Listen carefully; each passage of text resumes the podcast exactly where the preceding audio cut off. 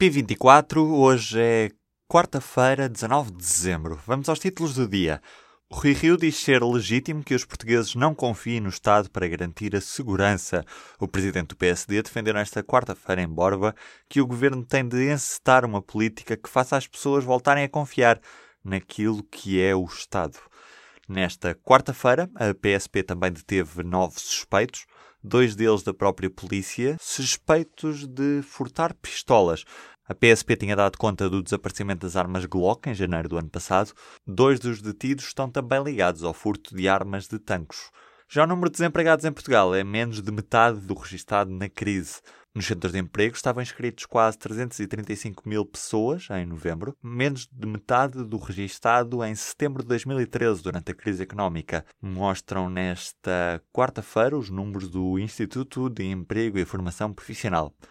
Em entrevista ao público, o cabeça de lista da CDU às eleições europeias diz que uma saída do euro só deve acontecer com referendo. João Ferreira diz também que é necessário fazer prevalecer sobre as imposições da União Europeia as políticas de que o país precisa e implementá-las de facto, mas não é obrigatório deixar a União Europeia para isso, diz.